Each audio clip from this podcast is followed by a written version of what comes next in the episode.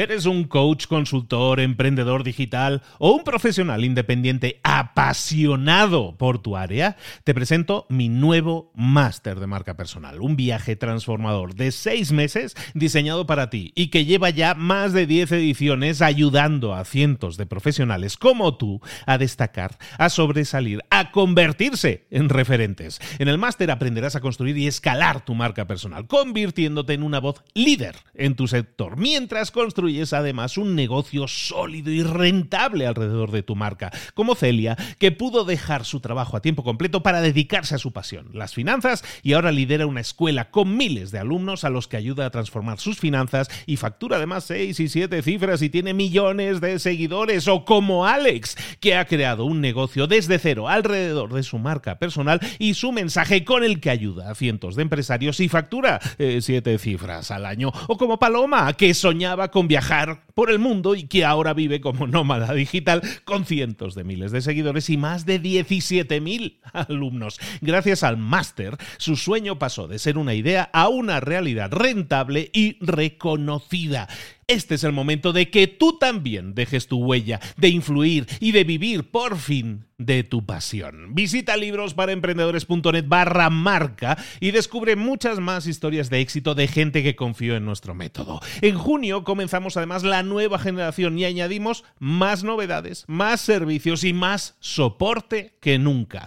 Únete a la élite de profesionales que ya están cambiando sus vidas. ¿Estás listo? ¿Estás lista para desarrollar tu marca personal y ser nuestra próxima historia de éxito? Pues visita librosparaemprendedores.net barra marca y comencemos. Todo el mundo debería saber que la clave de la productividad es el enfoque, enfocarse de forma adecuada a la hora de trabajar para así poder optimizar tu tiempo, el tiempo que le dedicas a trabajar para conseguir más productividad, para conseguir los resultados que deseas. Por lo tanto, debes enfocarte en tener la mejor técnica posible para ser más productivo o productiva. Y eso es lo que vamos a ver hoy aquí, ahora, con un libro escrito por el señor Cal Newport, como comentamos en el año 2016, un libro súper reciente, súper interesante, que tienes que ver, que tienes que estudiar ya, que se llama Deep Work, Trabajo Profundo, y que vemos aquí y ahora en Libros para Emprendedores. Sin más, ¡comenzamos!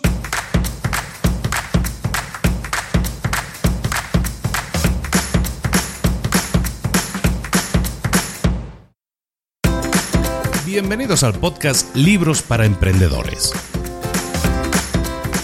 Para alcanzar el éxito en cualquier negocio que quieras emprender, debes formarte, debes estudiar, aprender para emprender.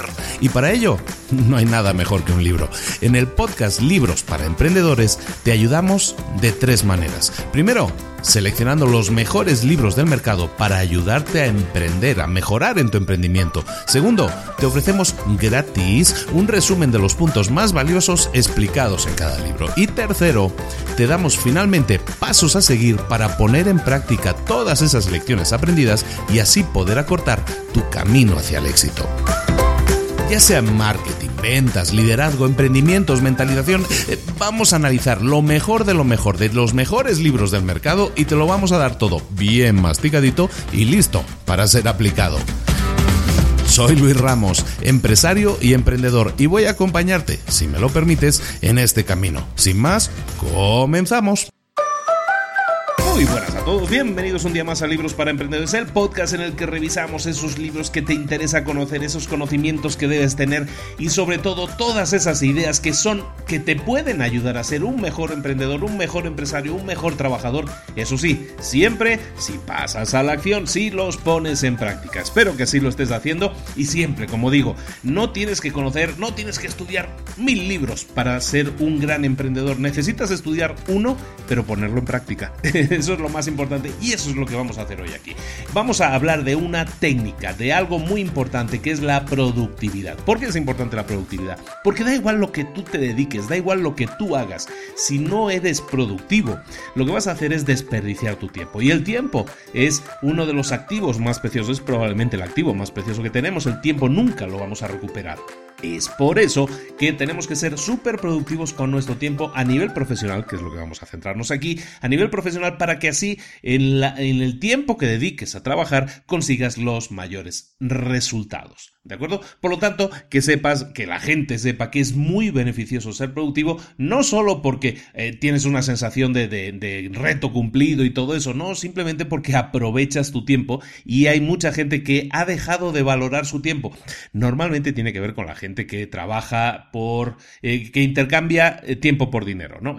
que son los que son asalariados, ¿no? Esa gente deja de valorar un tanto la productividad, ¿por qué? Porque le van a pagar igualmente, ¿no?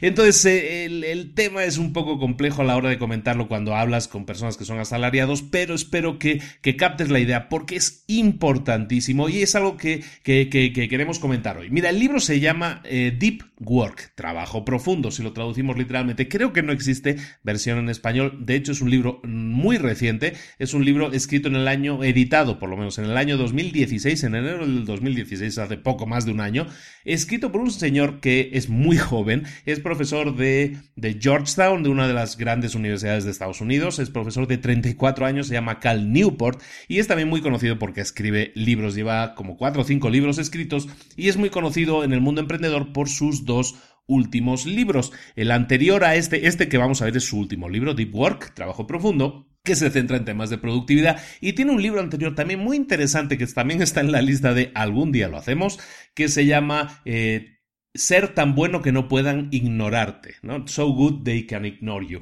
Y es un libro que seguramente también vamos a ver, tiene un concepto muy interesante y que, y que rompe mucho los esquemas a todos los emprendedores a los que se les dice siempre que tienes que seguir tu pasión y todo eso. Pero eso es otro libro. Eso lo vamos a ver otro día. Hoy nos vamos a centrar en este último libro, Deep Work de Cal Newport, porque sí, porque hacía falta que hablemos de productividad y de cómo es posible conseguir los resultados que tú deseas. Mira, empezamos ya con el resumen del libro el libro se divide en dos partes, ¿no? La primera parte, en la primera parte lo que vamos a, a, ver es cómo funciona, qué es eso de la hipótesis del trabajo profundo. Ahora te voy a explicar qué es esa hipótesis. Y en la segunda parte, una vez convencidos de que esa hipótesis es verdadera, lo que el libro nos enseña es cómo utilizar, eh, cómo entrenar a nuestro cerebro para trabajar nuestros hábitos eh, de manera que nuestros resultados sean mejores debido a que vamos a estar utilizando el concepto de trabajo profundo en nuestro tiempo. La hipótesis del trabajo profundo es la siguiente. La habilidad de desarrollar el trabajo profundo es una habilidad cada vez más difícil de encontrar y a la vez es una de las habilidades más demandadas actualmente en nuestra economía. Como consecuencia, las pocas personas que cultiven esa habilidad y la hagan el centro de su forma de trabajar son personas, serán personas súper exitosas. Y tiene mucho sentido, porque la habilidad del trabajo profundo, que es algo que vamos a ver, ¿eh? vamos a desarrollar ahora, vamos a hablar ahora de ella, es una habilidad que realmente te permite optimizar tu tiempo. Y, claro, si alguien te contrata, si, si, eres asalariado y tienes esa capacidad, te van a pagar muy bien porque saben que tu tiempo está súper bien dedicado, es súper productivo. ¿De acuerdo? Entonces, como te comentaba al principio, el libro se divide en dos partes. En la primera parte vamos a hablar propiamente de lo que es el trabajo profundo y en la segunda parte vamos a ver en con cuatro consejos muy prácticos, muy fáciles de seguir, con cuatro consejos cómo podemos ponernos a hacer nosotros mismos eh, trabajo profundo. ¿De acuerdo? Entonces la primera parte, empezamos con la primera parte que es un poco desarrollar esta idea del trabajo profundo. En esta economía digital en la que nos movemos, en la que nos encontramos hoy en día, hay dos tipos de trabajadores, hay dos tipos de personas que ejercen trabajo que podemos calificar de exitosas o las personas que van a ser más exitosas, como decimos en esta economía digital. Unos son aquellos que son capaces de trabajar creativamente con máquinas inteligentes y los otros son aquellas personas que consideramos estrellas en, sus respectivos campos. ¿De acuerdo? Entonces hay dos grupos de trabajadores. Los primeros, los que pueden trabajar creativamente con máquinas inteligentes, y los segundos, los que son estrellas en su campo.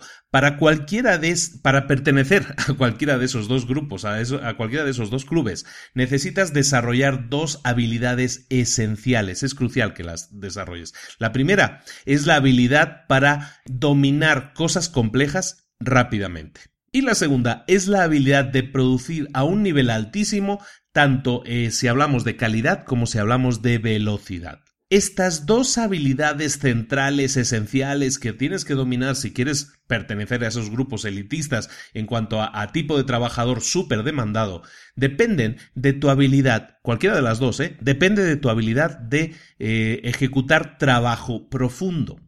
Si no has dominado todavía la, esta habilidad, te va a ser muy difícil, la verdad, te va a costar muchísimo tener cualquiera de esas dos habilidades que decíamos y por lo tanto pertenecer a ese grupo. La primera habilidad que debes tener es la de ser capaz de aprender rápidamente, de dominar rápidamente cosas complejas. Y la segunda es la habilidad de producir a un nivel máximo tanto a niveles de calidad como a niveles de velocidad. Estas dos habilidades, ¿eh? la de dominar cosas complejas y la de producirlo con calidad y velocidad, dependen de tu habilidad de trabajar profundamente, de tu trabajo profundo. Si no dominas el trabajo profundo, te va a ser muy difícil tener esas dos habilidades que son las más buscadas ahora.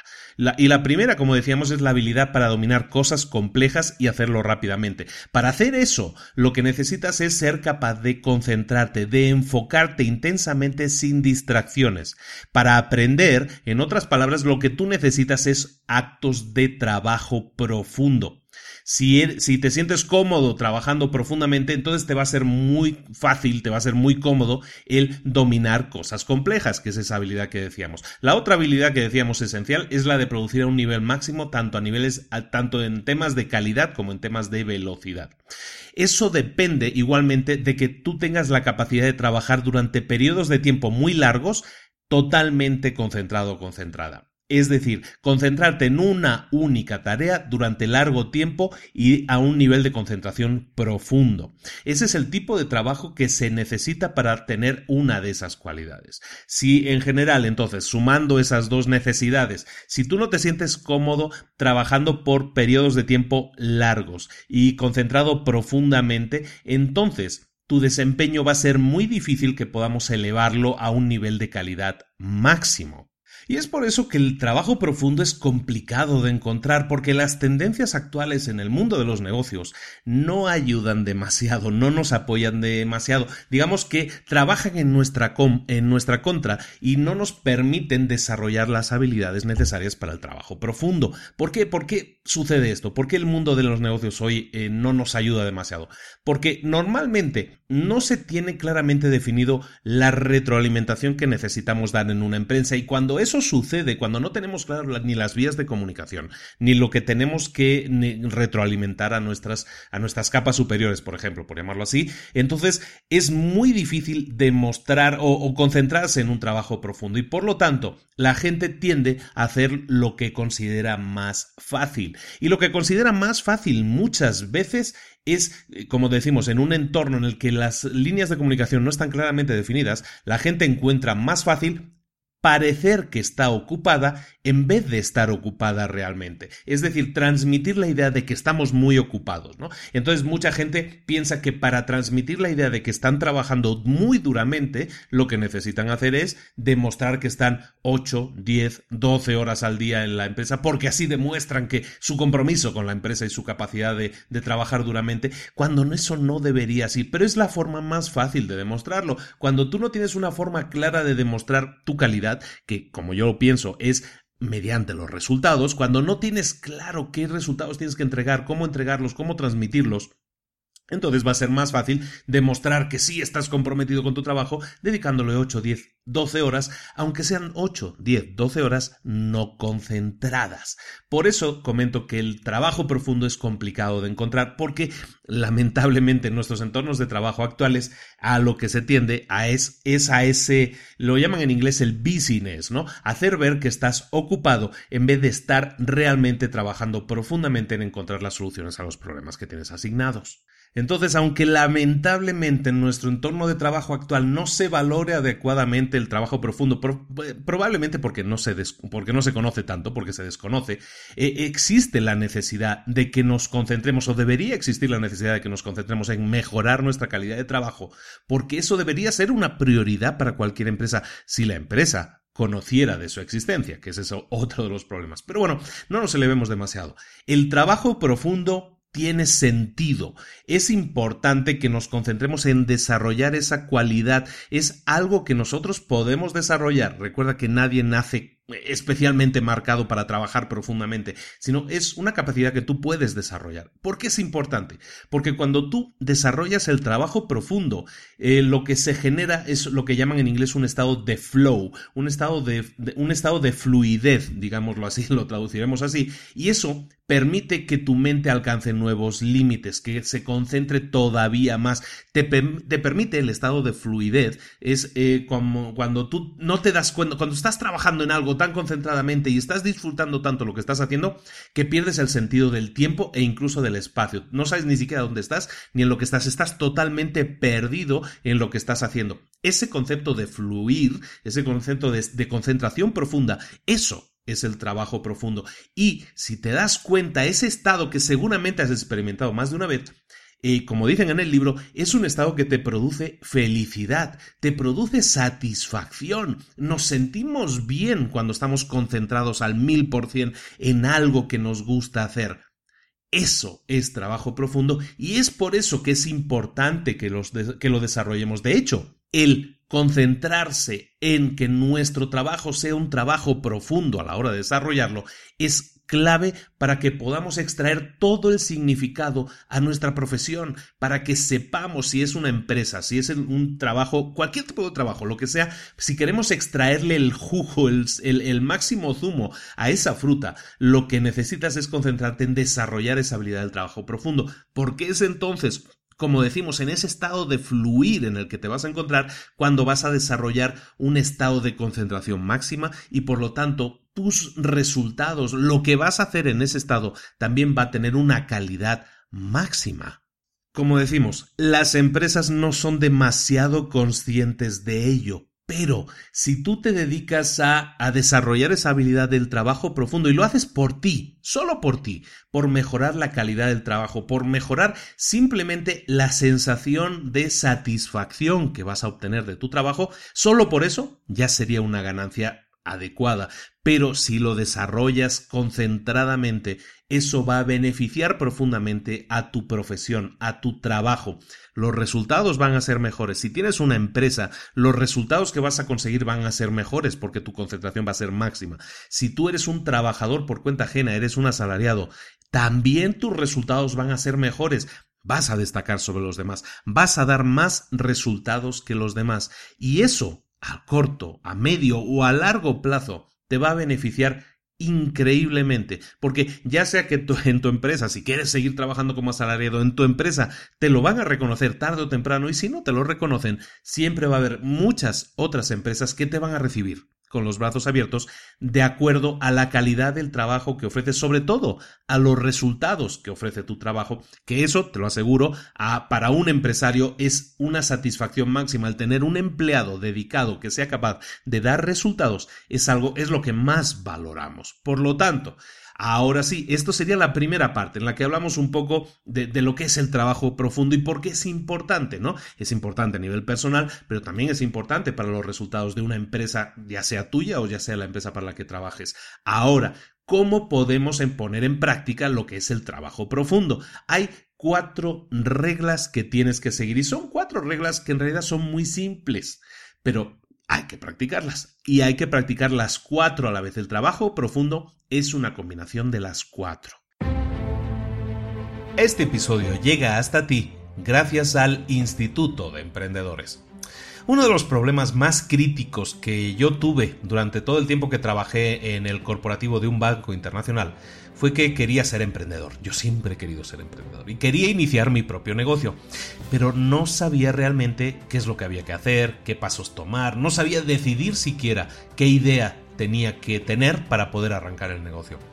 Hoy en día, tampoco es que yo tenga una garantía al 100% de que algo, un negocio, una idea de negocio vaya a funcionar, pero lo que sí tengo es un sistema. Lo que tengo es un plan paso a paso, que me garantiza que la idea de negocio que yo vaya a arrancar es la mejor idea posible, y está orientada a un público objetivo y soluciona el problema que tenga ese público. Además, el sistema que yo utilizo me permite comprobar prácticamente sin inversión si un negocio funciona, y también me permite hacerlo crecer y automatizarlo prácticamente desde el inicio. ¿Cuál es esa forma de conseguir arrancar negocios que te proporciona tranquilidad, ingresos, tiempo libre y libertad de movimientos? Yo lo llamo el Plan Midas. El Plan Midas es un sistema de 5 fases y 10 pasos que te lleva de la mano, desde no tener idea de negocio hasta tener un negocio funcionando exitosamente y de forma automática. Llámalo si quieres eh, incubadora y aceleradora a la vez. El plan Midas, como te digo, es un sistema paso a paso, repetible, probado con éxito, y con herramientas súper fáciles de utilizar con vídeos, plantillas, documentación. El Plan Midas es el corazón de mi Instituto de Emprendedores. Eh, Instituto de Emprendedores es la plataforma educativa para emprendedores que no quieren darse el lujo de esperar y que quieren resultados ya. Al inscribirte al Instituto de Emprendedores tienes acceso completo a todo el plan Midas. Tienes además acceso a cursos complementarios, a un coaching grupal conmigo en directo todas las semanas, para que si tienes alguna duda o consulta que te esté bloqueando, tengas respuesta directa para saber cómo eliminarla y cómo continuar a toda velocidad hasta llegar a tu meta. Conviértete en un emprendedor de verdad. Inscríbete hoy mismo a institutodeemprendedores.org, que es el patrocinador del episodio de hoy.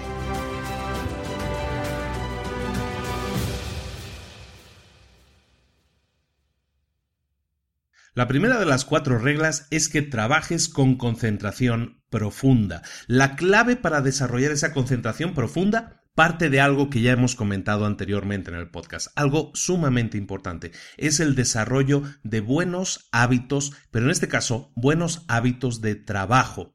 Tenemos que añadir rutinas, tenemos que añadir rituales a nuestra vida laboral.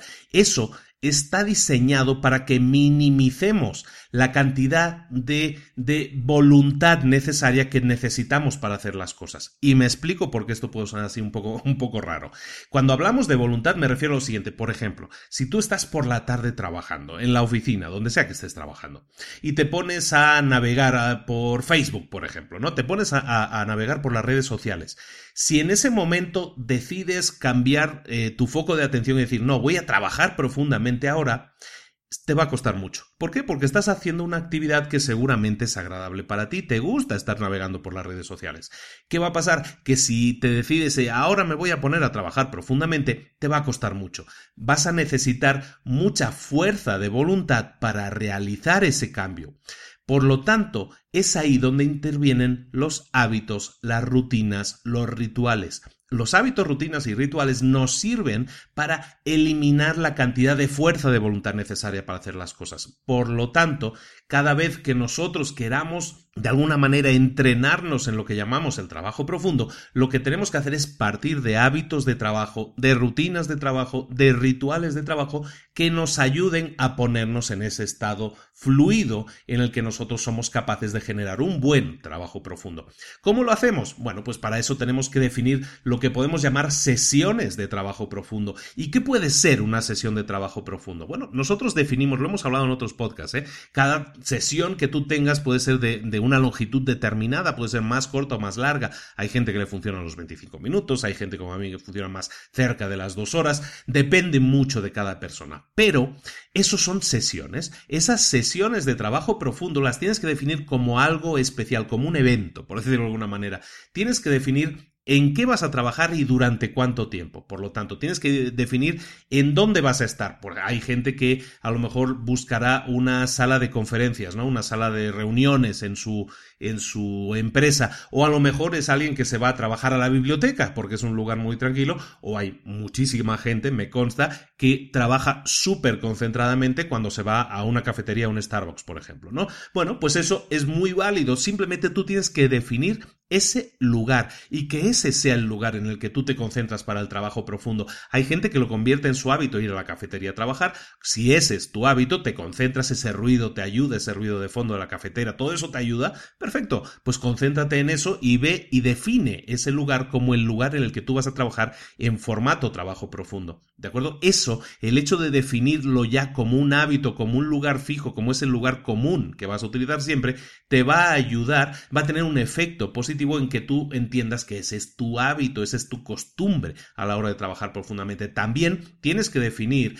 cómo va a ser tu ritual de trabajo. Puede ser que tú definas bueno, cuando yo trabajo profundamente, eh, hasta desconecto el internet, por ejemplo. ¿Sabes qué? Desconecto la conexión del Wi-Fi de, mi ordenador, de mi computadora. ¿Por qué? Porque así yo sé que no voy a tener interrupciones. También, por ejemplo, es algo que yo hago, obviamente también en el caso del podcast, cuando yo grabo el podcast, lo que hago es poner en modo avión el teléfono o elimino los teléfonos fijos que tengo por la, por la oficina pues me los quito del medio, ¿no? Los quito la oficina para no escucharlos. ¿Por qué? Porque cuando yo, por ejemplo, cuando grabo un podcast, para mí es una sesión de trabajo profundo, es algo en lo que estoy sumamente concentrado, estoy concentrado en únicamente esa cosa. Entonces, durante ese tiempo de trabajo profundo, no quiero interrupciones. Tú tienes que hacer lo mismo, tienes que definir cómo va a ser tu forma de trabajar sin interrupciones. Perfecto, entonces vas, si tú, y eso tiene que ver con el siguiente punto, cómo vas a darle apoyo a tu trabajo, pues a lo mejor tú te apoyas con eh, un café, por ejemplo, ¿no? O comiendo un determinado alimento porque eso te gusta o te da una sensación de lo que sea, ¿no?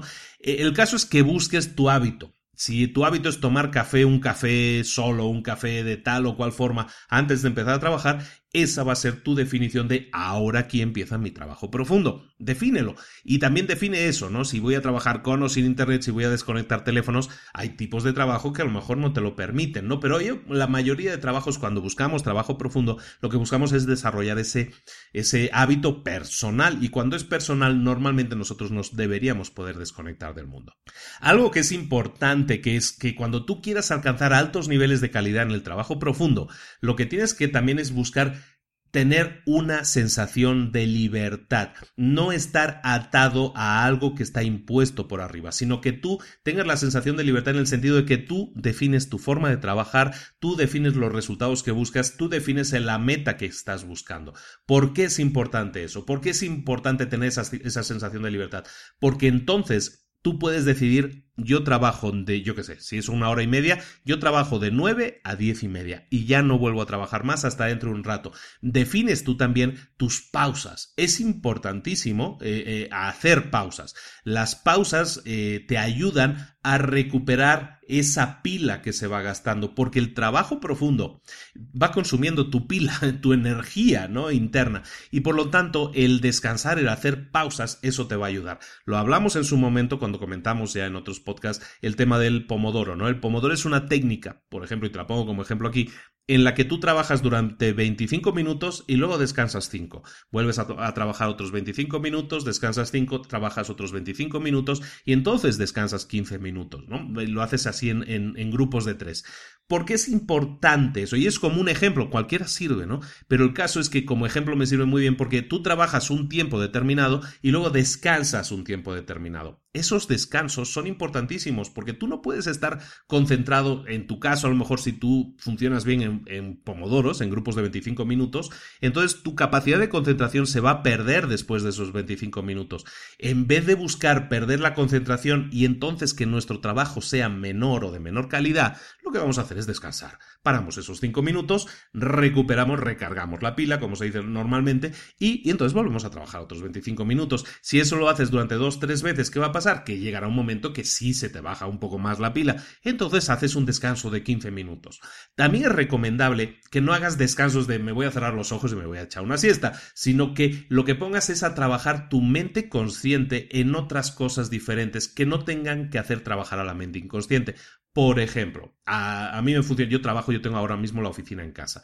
Para mí me funciona muy bien cuando yo hago mis pequeños descansos, levantarme y, por ejemplo, salir a pasear al perro, ¿no? Los que me han visto en el grupo de Facebook, alguna vez incluso he publicado, ya más de una vez he publicado vídeos en los que salgo paseando al perro. Eso es parte de mis pausas. A lo mejor yo hago pausas de media hora o de 40, 45 minutos. ¿Por qué? Porque así es como yo funciono, ¿no? Yo trabajo dos horas y luego hago, hago pausas más largas. Eso me funciona a mí. Pero esas pausas no es yo me pongo en el sofá y, ya está, ¿no? Me pongo en estado vegetativo, lo que hago es, pues, en este caso, paseo al perro o hago alguna, algo que tenga que hacer, ¿no? Tengo que ir al súper a comprar algo, voy y, y hago algo productivo, por decirlo de alguna manera, pero lo que hago es poner una pausa a ese estado de concentración máxima. Y lo hago, ya no eh, lo hago hasta el día siguiente, sino que hago una pausa de 30, 45 minutos, lo que yo crea necesite o lo que necesite yo hacer en esa pausa, y luego me vuelvo a sentar y luego vuelvo a tener una capacidad máxima para concentrarme. ¿Por qué? Porque he hecho la pausa necesaria para recargar pilas por un lado y para hacer que mi mente inconsciente no tenga que trabajar, porque yo, la verdad, pues para pasear el perro no hay que pensar mucho, digámoslo así, ¿no? Entonces, ese tipo de cosas que parecen muy tontas, ¿no? A veces cuando dices, no, pues sí, está bien que tengas las pausas y todo eso, pero es que en mi trabajo no puedo. En cualquier trabajo se puede. Si tú te enfocas en los resultados, Tú mismo o tú misma vas a ver que tus resultados son mejores si tú haces esa pausa cada hora o cada media hora para concentrarte. En una empresa, en una gran empresa, existe siempre las conversaciones alrededor de la cafetería, ¿no? Y siempre alrededor de la cafetería siempre encuentras a alguien con quien hablar. Bueno, pues si tú estás eh, concentrado en tu trabajo máximo durante 25 minutos o el tiempo que tú consideres, bueno, pues cuando llegue tu pausa, te levantas de la mesa, eh, sales de ese entorno en el que estás ahora y te vas a la cafetería, te vas a hablar con alguien, vas a comentar el partido del fin de semana, lo que sea. Y de repente, pues dices, no, bueno, ya me voy, ¿no? No te quedes ahí otra hora, sino a lo mejor si tú dices, no, voy a hacer una pausa de 5 o 10 minutos, te regresas. Y te regresas ya con la pila cargada. ¿Por qué? Porque cambiaste de ambiente, te saliste de ese entorno de trabajo que hemos definido, ¿no? De esa mesa, de ese lugar en el que no teníamos teléfono ni nada de eso, y nos hemos desconectado, digámoslo así, durante unos minutos, y luego pues volvemos a conectarnos. Esa recarga es necesaria, porque la pila, te lo digo, se acaba. Luego, es importante que analices tus tiempos y que no intentes alargar los espacios de trabajo profundo demasiado, sobre todo en la noche. Hay mucha gente que dice, no, yo he trabajado durante el día pesadísimo y luego llego a casa o, continúo trabajando en casa, ¿no? Y estoy dos, cuatro, seis horas trabajando en casa. La productividad, cuando ya llevas un día trabajando en, en modo trabajo profundo, tu productividad se va a reducir. Y en la noche, cuando llegue la noche, aunque tú sigas trabajando, aunque tú te fuerces a trabajar, vas a notar que tu que tu productividad baja, que tu productividad es menor, que ese tiempo realmente no lo deberías estar dedicando a intentar ser productivo, sino que reservarlo como tu espacio de descanso, como tu espacio de familia y al día siguiente, después de haber descansado, después de haberte desconectado, después de haber dormido correctamente, volver a tu espacio de trabajo ideal y ahí sí volver a desarrollar el trabajo profundo. Por lo tanto, trabajo profundo si es durante periodos extensos, sí puede serlo, pero no intentes alargarlo demasiado en el día. El cuerpo y la mente necesitan el descanso adecuado. Entonces, intenta siempre, y lo vamos a ver un poquito más adelante, lo vamos a ver cómo tu trabajo profundo lo debes dedicar dentro de tu horario laboral. Si tu horario laboral es de 8 horas, pues oye, pues de 9 a 6, con esa pausa de una hora para comer, pues de 9 a 6 es cuando yo voy a desarrollar mi trabajo profundo y voy a diseñar mi calendario del día de manera que tenga mis espacios de trabajo y mis espacios de pausa definidos para así poder concentrarme en que esos espacios de trabajo sean los más productivos y esos espacios de descanso también sean útiles para recargar pilas y para desconectar la mente inconsciente. Ese era el primer hábito, ¿no? El que eh, trabajemos profundamente. Y para trabajar profundamente, entonces mejoraremos nuestro entorno y nuestra forma de, de enfocar los hábitos. La regla número dos es que abracemos el aburrimiento. Y es que, como decíamos, en nuestra, ciudad, en nuestra ciudad, nuestra sociedad, estamos cada vez más acostumbrados a que las distracciones sean la norma. Las distracciones sean la norma. Y es muy difícil a veces quitarnos de esa, llamémosla, adicción que tenemos a estar siempre atentos a algo. Siempre tenemos, siempre lo comento, ¿no? Tenemos en nuestras manos una herramienta muy poderosa que es nuestros teléfonos, ¿no? Y nuestros teléfonos son computadoras, son ordenadores que hacen de todo. Hoy en día hacen de todo. Son un montón de aparatos en uno. Y son aparatos que ahora mismo están diseñados para que nunca nos aburramos. Cuando nosotros tenemos que llegar a una fila y esperar cinco minutos a que nos sirvan algo, o esperar en el restaurante a que nos sirvan algo, o esperar a un amigo con el que habíamos quedado, ¿qué hacemos? Sacamos, desenfundamos, mejor dicho, el teléfono e inmediatamente nos ponemos a entrar al WhatsApp, al Facebook, a donde sea. Pero estamos perdiendo la costumbre de, de, digamos así, aburrirnos, ¿no? Perdernos en nuestros propios pensamientos.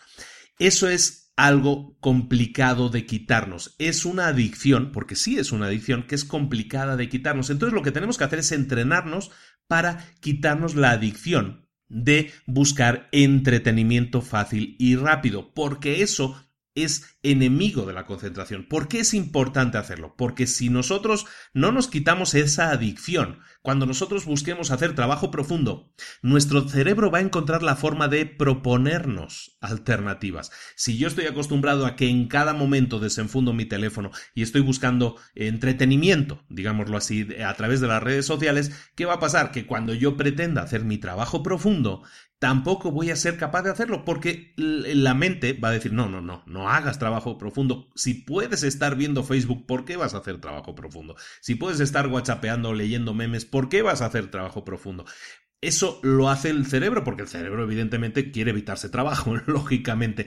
Pero entonces, para eso, para quitarnos esa adicción, lo que propone el libro es una alternativa muy interesante. Eso es una alternativa para que practiques el tema de, la, de evitar las distracciones. Una vez ya lo dominas, ya no tienes que hacerlo más, ¿de acuerdo? Este tip, este consejo, te va a servir para eliminar esa adicción. Y para ello lo que tienes que hacer es forzarte, a forzarte a hacer una cosa que llaman en el libro meditación productiva. ¿Cuál es la meta? ¿Cuál es el objetivo de la meditación productiva? Lo que buscamos con la meditación productiva es, de nuevo, ensayar con tu cerebro qué se siente cuando no tienes que estar dependiendo de factores externos para entretenerte, en este caso de tu teléfono. ¿Cómo se practica la meditación productiva? No es nada raro ni es nada difícil. Lo que tienes que hacer es dedicar esos momentos, esos tiempos en que tu cuerpo está físicamente ocupado, pero no mentalmente ocupado, esos momentos que pueden ser cuando estás caminando, cuando estás paseando al perro, cuando estás en el coche, cuando estás en el baño, cuando estás bañándote, todo eso son momentos en los que tu cuerpo está físicamente ocupado, estás haciendo algo, pero tu mente no está ocupada, son cosas que forman parte de tus hábitos, por lo tanto son automatismos que no tienes ni siquiera que pensar.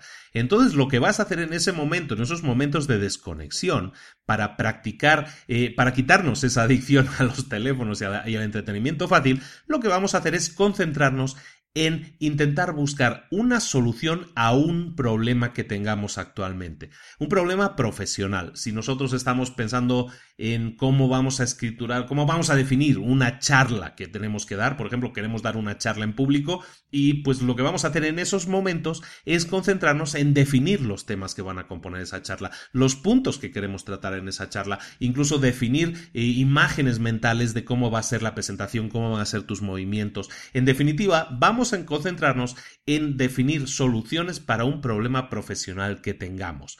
El hecho de concentrar nuestra atención en ese problema va a hacer algo en la mente. La mente que está anestesiada con las redes sociales va a hacer lo siguiente, va a decirle a tu mente, no, no, no, deja de pensar en eso de la presentación y ponte a pensar en Facebook. Es mucho más divertido. Eso es lo que va a hacer la mente. Tú tienes que forzarte, cuando notes que esos pensamientos están ahí, forzarte de nuevo a concentrarte en la solución a ese problema profesional. ¿Por qué lo hacemos de esta manera? Porque cuando tú te concentras en desarrollar una solución para un problema tuyo, es algo que tiene un, es algo en lo que tú pones un interés personal. No estás intentando desarrollar la solución a un problema de la empresa, sino a un problema tuyo personal, ¿no? A algo que tú quieres darle solución. Cuando te concentras en eso, pones toda tu atención en ello. Es más fácil poner tu atención en eso, digámoslo así, que de otra forma. Aún así, como te digo, tu mente te va a decir, no, no, ven aquí, ven a Facebook, ¿no? ven a las redes sociales. Entonces, cuando notes esas llamadas de tu mente, eh, tienes que reconocerlas y decir, no, está bien, voy a continuar enfocándome en desarrollar una solución para ese problema profesional que yo tengo. Es, ese entrenamiento así de simple, es decir, es algo que vas a hacer dos, tres, cuatro veces al día, te puedes concentrar así dos o tres, cuatro veces al día, va a hacer que poco a poco pierdas la adicción al entretenimiento fácil, a coger rápidamente tu teléfono y decir voy a entrar en Facebook, voy a entrar en Twitter, voy a entrar en mi red social favorita, voy a poner mi foto, mi selfie en el Instagram. No, eso es lo que buscamos que desconectes. ¿Por qué? Porque cuando le dices a la mente que no, que ya no, que ya no lo necesitas, la mente va a entender, ok, has abandonado ese mal hábito, ¿no? Es como cuando dejas de fumar, cuando ya dejaste de fumar de verdad, y lo digo por experiencia, que es un proceso largo, sí es un proceso largo, pero cuando dejas de fumar, eh, ya pierdes ese, esa, ese mal hábito, entonces va a ser muy fácil tomar la decisión de no fumar más. Por lo menos ahí, hablo a nivel personal, ¿no? Para mí ahora, después de haber, yo llevo ya como ocho años sin fumar, pero el primer año que dejé de fumar fue durísimo, pero luego ya el segundo año ya no, cada vez es más fácil para mí, pues, pensar que eso fue algo del pasado, porque ya he perdido esa adicción. Por lo tanto, ahora para mí es mucho más fácil no tener que pensar en eso. En este caso es exactamente lo mismo. Buscamos quitarnos la adicción del entretenimiento fácil, de las redes sociales y todo eso, para que de esta manera podamos, como dice la regla, eh, podamos abrazar el aburrimiento, podamos ser capaces de estar en una fila durante cinco minutos sin tener que eh, recurrir a un entretenimiento externo y ese tipo de concentración no es que nos sirva para nada propiamente en esa fila, pero sí le sirve al cerebro para decir eres capaz de dominar tu propio cerebro y no buscas la dopamina fácil que es el adormilarte con las redes sociales o con el teléfono en general, ¿de acuerdo? Entonces, esa es la segunda regla para el trabajo profundo, que entrenes a tu mente en, que desarrolle la capacidad de abrazar el aburrimiento y para ello, si, eh, es necesario, que practiques la meditación productiva para decirle a, tu cerebro hasta aquí, ahora estamos concentrados, así es la forma en que yo trabajo, olvídate de entretenimientos fáciles. La tercera regla que vamos a ver es, y, y tiene mucho que ver con la anterior, es que tenemos que prescindir de las redes sociales. Estamos en un mundo hiperconectado. Siempre estamos buscando estar conectados constantemente. Tenemos que la necesidad, que no es real, ¿eh? tenemos la necesidad de estar informados de todo al minuto, ya no al minuto, al segundo, a la décima de segundo. ¿De acuerdo? E, eso no debería ser así. Eso no era así hace muy pocos años. Lo que pasa a la gente ya le cuesta, o ya le cuesta recordar cómo éramos hace 10 años o hace 5 años siquiera, ¿no? éramos muy diferentes de como éramos ahora. La gente no recuerda que los eh, smartphones, así como los conocemos con pantallita y todo táctil, eso es un invento del año 2008. O sea, son de hace nueve años. Hace una década las cosas eran muy diferentes y las cosas han ido cambiando cada vez, digamos, a peor en ese sentido. Estamos en un mundo, como decimos, hiperconectado. Tenemos que buscar un punto medio. Tenemos que saber que nuestra mente cuando se ocupa de cosas que realmente son interesantes, son interesantes de cultivar, son interesantes para el crecimiento personal, nuestra mente se siente mejor, se siente más satisfecha al final del día. Cuando tú a tu mente le dices, voy a ocupar todo mi tiempo libre o en algunos casos todo mi tiempo en redes sociales, en estar presente en las redes sociales, te vas a dar cuenta de que ese entretenimiento no te llena tanto como cuando te dedicas a cosas que realmente son más llenadoras, que son más de crecimiento personal. Entonces lo que tienes que hacer para controlar tus hábitos de Internet, tus hábitos de redes sociales, como te digo, es un libro muy moderno, es de, hace un año, entonces estamos tratando de temas súper actuales. Para reducir tus hábitos de Internet, tus problemas de hábitos con Internet, vamos a utilizar, como siempre, también en este libro la mencionan, la regla del 80-20. La regla del 80-20 te dice que con un 20% de causa consigues un 80% de efecto. Si lo que buscas es entretenimiento a través de las redes sociales, en vez de dedicarle el 80% de tu tiempo dedícale el 20. Vamos a intentar hacerlo. Dedícale ese 20% de tu tiempo y vas a obtener el 80% del resultado, el 80% de la satisfacción. Y vas a ver que eso te produce una sensación bastante cómoda, es decir, no he abandonado Internet, no he desaparecido y pues más o menos sigo presente, pero tengo el 80% de mi tiempo dedicado a otras labores mucho más constructivas. El, el, otro consejo que te dicen en el libro, y es muy interesante, es que pruebes incluso a salirte completamente de las redes sociales durante 30 días. Y eso es un ejercicio interesante. Si tú, no, no se trata de que des de baja tus cuentas, que te borres de todo, no, no, no, no, simplemente que no entres, que no las utilices durante 30 días, que dejes de utilizarlas. Y después de esos 30 días de aislamiento autoimpuesto que te has, que te has asignado a ti mismo, hazte estas dos preguntas sobre los servicios eh, que, de los que prescindiste, ¿no? Sobre las redes sociales. Hazte estas dos preguntas. ¿Hubieran sido estos últimos 30 días mejores si yo hubiera utilizado esa red social? ¿Hubieran sido mejor, este último mes pasado, hubiera sido mejor si hubiera utilizado la red social? Y la segunda pregunta, a la gente le importó realmente que yo dejara de utilizar el servicio. Ah, es importante. Tú no tienes que decirle a nadie que lo vas a dejar durante 30 días. Es algo personal, es algo tuyo. No tienes que avisar a nadie. Simplemente deja de conectarte durante 30 días sin dar ningún tipo de aviso. Y luego pregúntate eso, ¿no? Eh, eh, después de estos 30 días que he estado sin utilizar Facebook, por ejemplo, si esa es tu red social, ¿no? He estado 30 días sin utilizar Facebook estos últimos 30 días hubieran sido mejores si yo hubiera utilizado Facebook? ¿Sí o no? Y la segunda pregunta es, ¿la gente me echó de menos? Básicamente, ¿le importó a la gente que yo dejara de utilizar ese servicio? ¿Sí o no?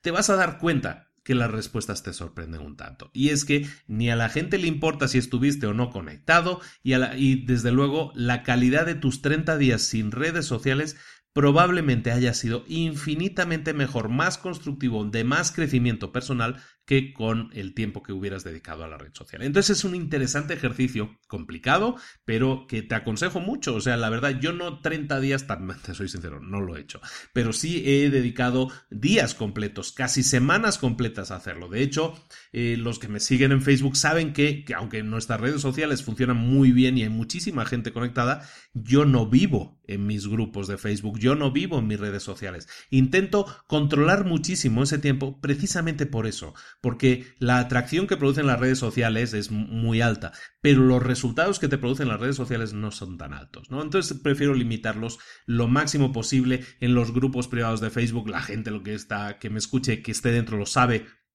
Estamos prohibiendo el tema de memes, de vídeos virales, de tema de en, resumen, de temas de contenidos que nos quitan el tiempo, pero realmente no nos aportan un crecimiento personal. Aunque la gente diga que sí, ¿no? Y hay gente que insiste y cada día vuelve a poner el mismo vídeo y volvemos a ver el mismo vídeo de charla motivacional y todo eso.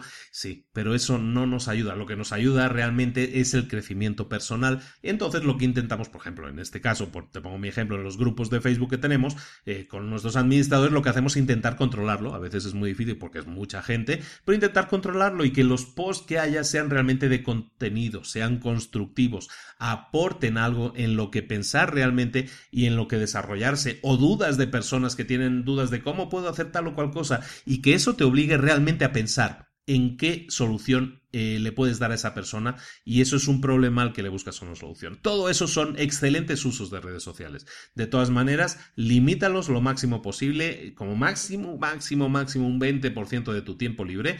¿Por qué? Porque el resto de tu tiempo lo puedes dedicar mucho mejor a tu crecimiento personal. Luego, el último punto, el punto 4, la regla 4 para eh, poder tener un trabajo profundo realmente productivo, es que elimines al máximo posible todo trabajo superficial. Y este es un punto que también hemos tratado a veces tangencialmente y a veces directamente eh, en otros episodios del podcast. El trabajo superficial, como lo conocen aquí en este libro, es ese trabajo que sí es trabajo, pero que realmente no aporta, no suma tanto a tus resultados y a tu crecimiento, sobre todo a tus resultados, que es de lo que estamos hablando aquí. ¿Y, a qué nos referimos con el trabajo superficial? Pues, por ejemplo, responder el correo electrónico, por ejemplo, hacer algún tipo de búsqueda en la página en Google de alguna cosa que estemos buscando. Todo ese, todo ese tipo de trabajo, redes sociales también, evidentemente, pero a lo mejor temas de trabajo en redes sociales, todo eso son trabajos que se denominan superficiales, porque no requieren de una altísima concentración pero sí no requieren de nuestro tiempo. Una manera de tenerlo controlado es tener totalmente definido nuestro día, totalmente agendado nuestro día al 100%. Este es probablemente el, mejor consejo que te puedan dar. Si tú defines tu día completamente agendado al 100% y dices, mira, el correo electrónico solo lo voy a, leer y a responder, o lo voy a leer una vez al día y lo voy a responder otra vez al día, ¿no? En este punto determinado de tiempo, ¿no? De once y media a 12, o de seis y media a 7, o de cuatro y media a 5. Da igual la hora, la que tú quieras, ¿no? Pero si tú defines absolutamente todas esas tareas que son de trabajo profundo, en los horarios, como hemos dicho, si tú trabajas en bloques de dos horas, en dos horas, trabajas en bloque de 25, de 25, da igual. Los bloques que a ti de trabajo mejor te funcionen, todos esos los metes en la agenda, está claro, pero también metes todo el otro trabajo superficial. Cuando tú no eres el dueño de tu tiempo, probablemente tengas también que llegar a un acuerdo con tu jefe o con la gente que trabaja contigo, porque hay gente que si tú la entrenas a esperar algo de ti, pues la gente va a esperar algo de ti. Si tú entrenas a la gente que cuando tú, eh, cuando tú recibes un mail de ellos, tú lo respondes inmediatamente a los cinco minutos, pues la gente espera que cuando tú recibas un correo suyo, ellos van a recibir una respuesta tuya en cinco minutos. Si tú entrenas a la gente de que eso no va a suceder, de que a lo mejor saben que si te envían un correo con suerte lo respondes a las 5 de la tarde, que es cuando tú respondes el correo, la gente al principio se puede molestar o puede esperar o tener unas expectativas diferentes, pero la gente se acostumbra. Y como se acostumbra, entonces tú tienes que acostumbrarlos, tienes que forzar a que se acostumbren a eso. ¿Por qué? Porque si tú eres capaz de definir todas esas tareas de trabajo superficial como, trabajas, como trabajos acotados en el tiempo, de tal hora a tal hora, o solo un día a la semana, lo que sea, ¿no? O sea, si tú lo defines completamente, absolutamente todas las tareas, vas a ver que tu trabajo mejora, que tu capacidad de concentración mejora, porque no tienes distracciones. Recuerda que para el trabajo profundo lo que buscamos es eliminar todas nuestras distracciones al máximo posible, ¿no? Eliminarlas incluso de nuestra vida, como el tema de las redes sociales a nivel entretenimiento, si es posible, pero también en el tema del trabajo, ¿no? Todas esas tareas que son necesarias, sí es evidente que tenemos que responder el correo, pero no a lo mejor lo tenemos que responder con inmediatez, eso nos puede ayudar mucho a que luego en nuestras horas de concentración máxima, nuestra concentración sea eso, máxima. ¿De acuerdo? Entonces, sobre todo en el tema de correo, ¿no? En el tema de respuestas y todo eso, adoctrina a la gente, enseña a la gente, entrena a la gente de que así es como vas a funcionar. En el libro de la, la jornada laboral semanal de cuatro horas, Tim Ferriss hacía lo siguiente, también hablaba de este tema, ¿no? Y hablaba de los mails, ¿no? Que, que tenía respondedores automáticos, ¿no? Respuestas automáticas, perdona, de, de, correos electrónicos. Tú le envías un correo y automáticamente recibes la respuesta instantáneamente, decir, yo solo leo el correo de tal a tal hora, por lo tanto puedes esperar presumiblemente una respuesta a tal o tal hora. Y eso que puede, puede parecer así muy incluso mal educado, puede ser, lo que, lo que hace es que la gente se entrene en saber que si quieren una respuesta rápida de ti, no la van a tener por correo electrónico, a lo mejor tienen que reservar una cita o irte a ver directamente y solicitar tener una reunión contigo. Eso también puede ser, pero se lo estás poniendo más difícil a la gente. Y eso hace que la gente no se acostumbre a hacer el uso de tu tiempo de la manera que ellos quisieran. ¿De acuerdo? Y eso es sumamente importante. Tu tiempo es tuyo, tú tienes que diseñar tu agenda, diseñar tu día, diseñar tu tiempo para darle el mejor uso. ¿De acuerdo? Entonces, en temas de correo electrónico, adoctrina a la gente de que tú respondes de tal o cual hora. A lo mejor en tu correo electrónico incluso Puedes utilizar filtros, es algo que no se hace muy habitualmente, pero conviene que lo aprendas. ¿Cómo utilizar filtros para saber cuando te llega un correo que es de publicidad que vaya a una carpeta determinada, cuando te llega un correo que es de una determinada persona, vaya a otra carpeta? A lo mejor tienes carpetas con clientes prioritarios, hay otra carpeta que es de mails de trabajo. Todo eso lo puedes clasificar cuando llega el mail para que se haga automáticamente. De esa manera, cuando tú abres tu correo electrónico, eres súper productivo porque sabes que, bueno, me voy directamente a contestar lo súper urgente que está en tal carpeta y luego si tengo más tiempo ya contestaré otras cosas. Eso permite que tu capacidad de decisión sea más rápida y tu enfoque también a la hora de responder al correo, que es una labor superficial, también sea mejor y más enfocado y más rápido y más productivo. E incluso en el libro te proponen una recomendación muy curiosa, que también comentaba Tim Ferriss en otro libro, de hecho. Eh, lo que te comentan en el libro es que desarrolles el hábito de que cosas malas pueden suceder, que te acostumbres a que, a que pueden suceder cosas malas. ¿De qué estamos hablando con eso? Pues que en el caso, por ejemplo, de que alguien te esté intentando contactar, que no respondas, que no respondas a ese correo. Y que sí, algo malo puede suceder, sí, seguramente, pero tienes que acostumbrarte a que, a que eh, suceden las cosas malas y que eh, si, lo, si para que no sucedan cosas malas tienes que sacrificar todo tu tiempo, entonces no estamos bien, tienes que encontrar ese equilibrio o sea, no digo que no respondas a nada, sino que tienes que encontrar el equilibrio de responder a lo que sea mm, prioritario, de alguna manera priorizar, porque si no es imposible ser dueño de tu tiempo. Tenemos tantísimas distracciones hoy en día que por eso decíamos al inicio, el trabajo profundo es cada vez más difícil de encontrar, es decir, hay, cada vez menos gente que lo practique y es cada vez más la gente que se distrae con facilidad. Y ese es un poco el resumen de este libro, ¿no? Del trabajo profundo, que te concentres en hacerlo y evidentemente este trabajo profundo, como habrás escuchado en el resumen, esto no es para todo el mundo. No todo el mundo es capaz de enfrentarse a una serie de miedos. Miedos a cambiar de hábitos, ¿no? El cambiar, fundamentalmente el cambio de hábitos. Estamos hablando de, de, salir de un área de confort determinada para abrazar otro tipo de, de, forma de actuar, ¿no? Estamos hablando de, de, de quitarnos de encima esa actitud nuestra de hacer parecer que estamos ocupados para que así la gente nos deje tranquilos que no realmente no hace que nuestro trabajo sea más productivo. Eso por un lado. Entonces salir de esa área de confort. Pero también el acostumbrarnos a que respondemos rápidamente a los correos electrónicos, respondemos inmediatamente a los WhatsApps, respondemos inmediatamente a los correos privados en Facebook, respondemos o ponemos likes o comentarios o respuestas inmediatamente a cualquiera que opine sobre nuestra foto nueva que pusimos en Instagram. Todo eso es nuestra nueva área de confort y evidentemente el abrazar la idea del trabajo profundo va a hacer que tengamos que cambiar la mayoría de esos hábitos porque es necesario que podamos confiar en nuestra mente, en que no nos va a buscar distraer, sino que vamos a estar cómodos en nuestro trabajo profundo durante largos periodos de tiempo, como decíamos, y siendo capaces de hacerlo con velocidad y con calidad. Pero, como decíamos, es complicado y a muchas veces, y muchas veces nos puede dar hasta miedo. ¿Qué nos puede dar miedo?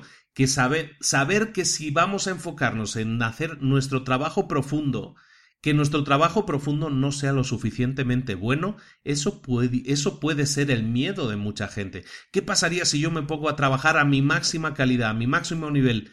¿Soy capaz de hacer un trabajo de calidad mundial? ¿Un trabajo que todos aplaudirán?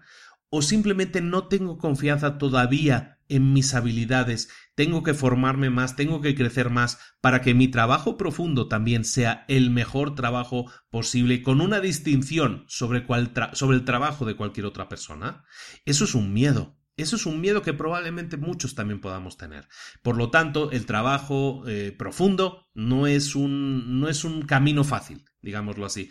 Vamos a tener que dejar atrás eh, hábitos, vamos a tener que hacer cambios en nuestra vida, pero la recompensa que podemos tener es que nuestro crecimiento puede ser exponencial, nuestros resultados pueden ser exponencialmente mejores y nuestra calidad de vida y sobre todo nuestra satisfacción a nivel personal puede ser mucho más alta que la que tenemos hoy en día. Y si lo buscamos de una manera mucho más prosaica, también nuestra calidad de vida a nivel profesional, nuestros ingresos van a mejorar. Todo eso va a ser una consecuencia de todas estas acciones. Pero recuerda, todas estas acciones eh, no dependen de nuestro jefe. No tenemos que decirle a nuestro jefe es que tú me tienes que ordenar que yo haga trabajo profundo. No, si te has fijado en este libro, todo sale de nosotros, todo nace de nosotros. Es una decisión personal que tú tomas, la de enfocarte en trabajar de esta forma. Y si lo haces, sí va a haber miedos, sí va a haber muchos cambios y tienes que abrazar esos cambios y, tirarte de cabeza a esa piscina, pero los resultados también pueden valer muchísimo, muchísimo la pena. Muchísimas gracias a todos por la atención. Ha sido muy interesante, es un tema diferente, es un tema que no habíamos tocado mucho. Espero que te haya gustado mucho. La verdad, es un tema que, no se toca habitualmente. Me gusta mucho que se toque en este tema, en este libro. Cal Newport eh, tiene varios libros escritos que tienen que ver sobre todo también con, con resultados para estudiantes, con enfoque en cuanto a resultados. Entonces es un tema que domina especialmente bien. Y el tema del trabajo profundo te digo, yo no sería el mejor practicante del trabajo profundo, pero sí soy un buen aficionado. Sí lo intento mucho, sí intento concentrarme en eso.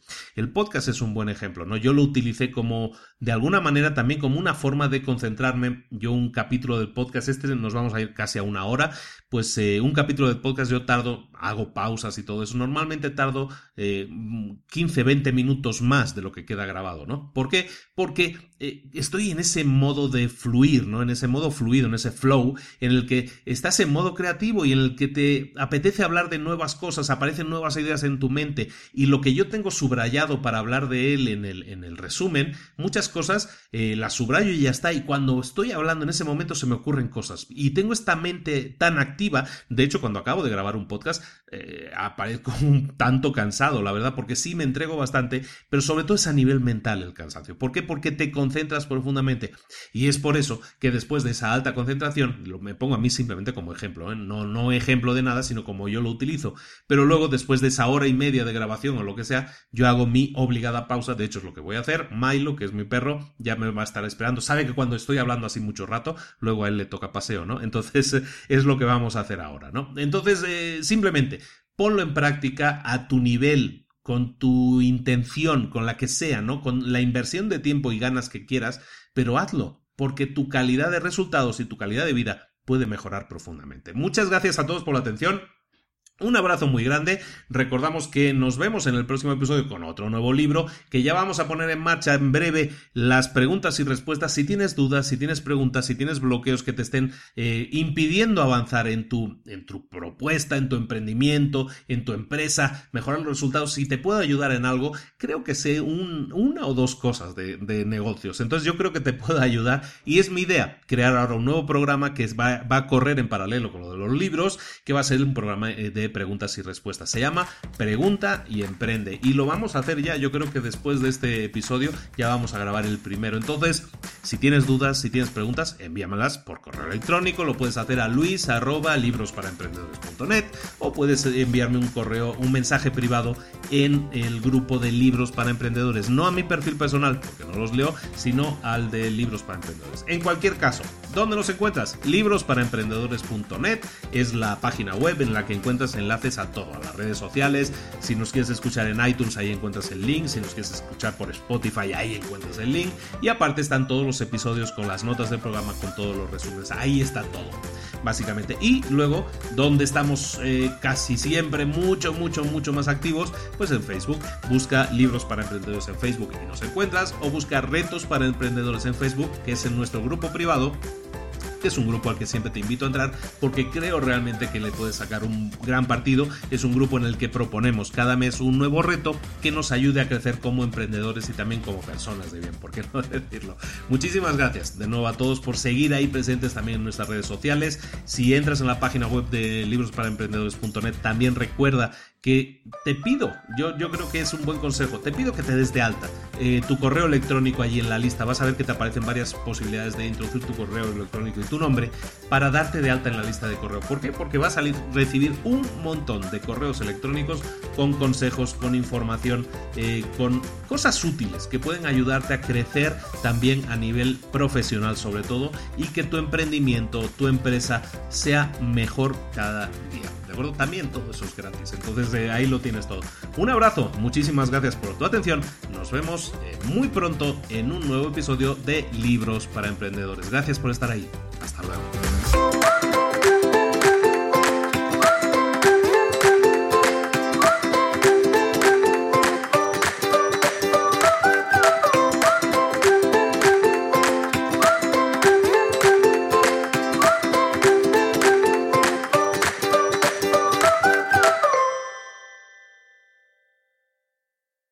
¿Eres un coach, consultor, emprendedor digital o un profesional independiente apasionado por tu área?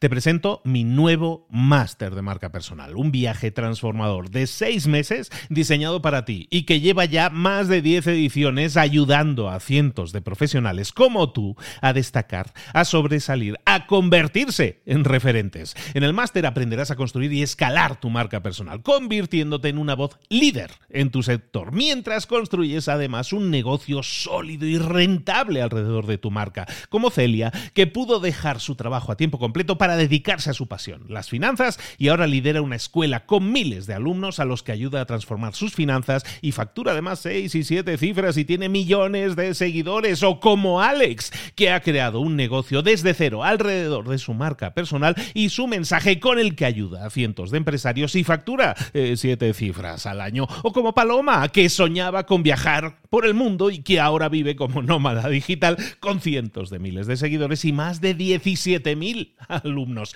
Gracias al máster, su sueño pasó de ser una idea a una realidad rentable y reconocida. Este es el momento de que tú también dejes tu huella, de influir y de vivir por fin de tu pasión. Visita librosparaemprendedores.net barra marca y descubre muchas más historias de éxito de gente que confió en nuestro método. En junio comenzamos además la nueva generación y añadimos más novedades, más servicios y más soporte que nunca. Únete a la élite de profesionales que ya están cambiando sus vidas. ¿Estás listo? ¿Estás lista para desarrollar tu marca personal y ser nuestra próxima historia de éxito? Pues visita librosparaemprendedores.net barra marca y comencemos.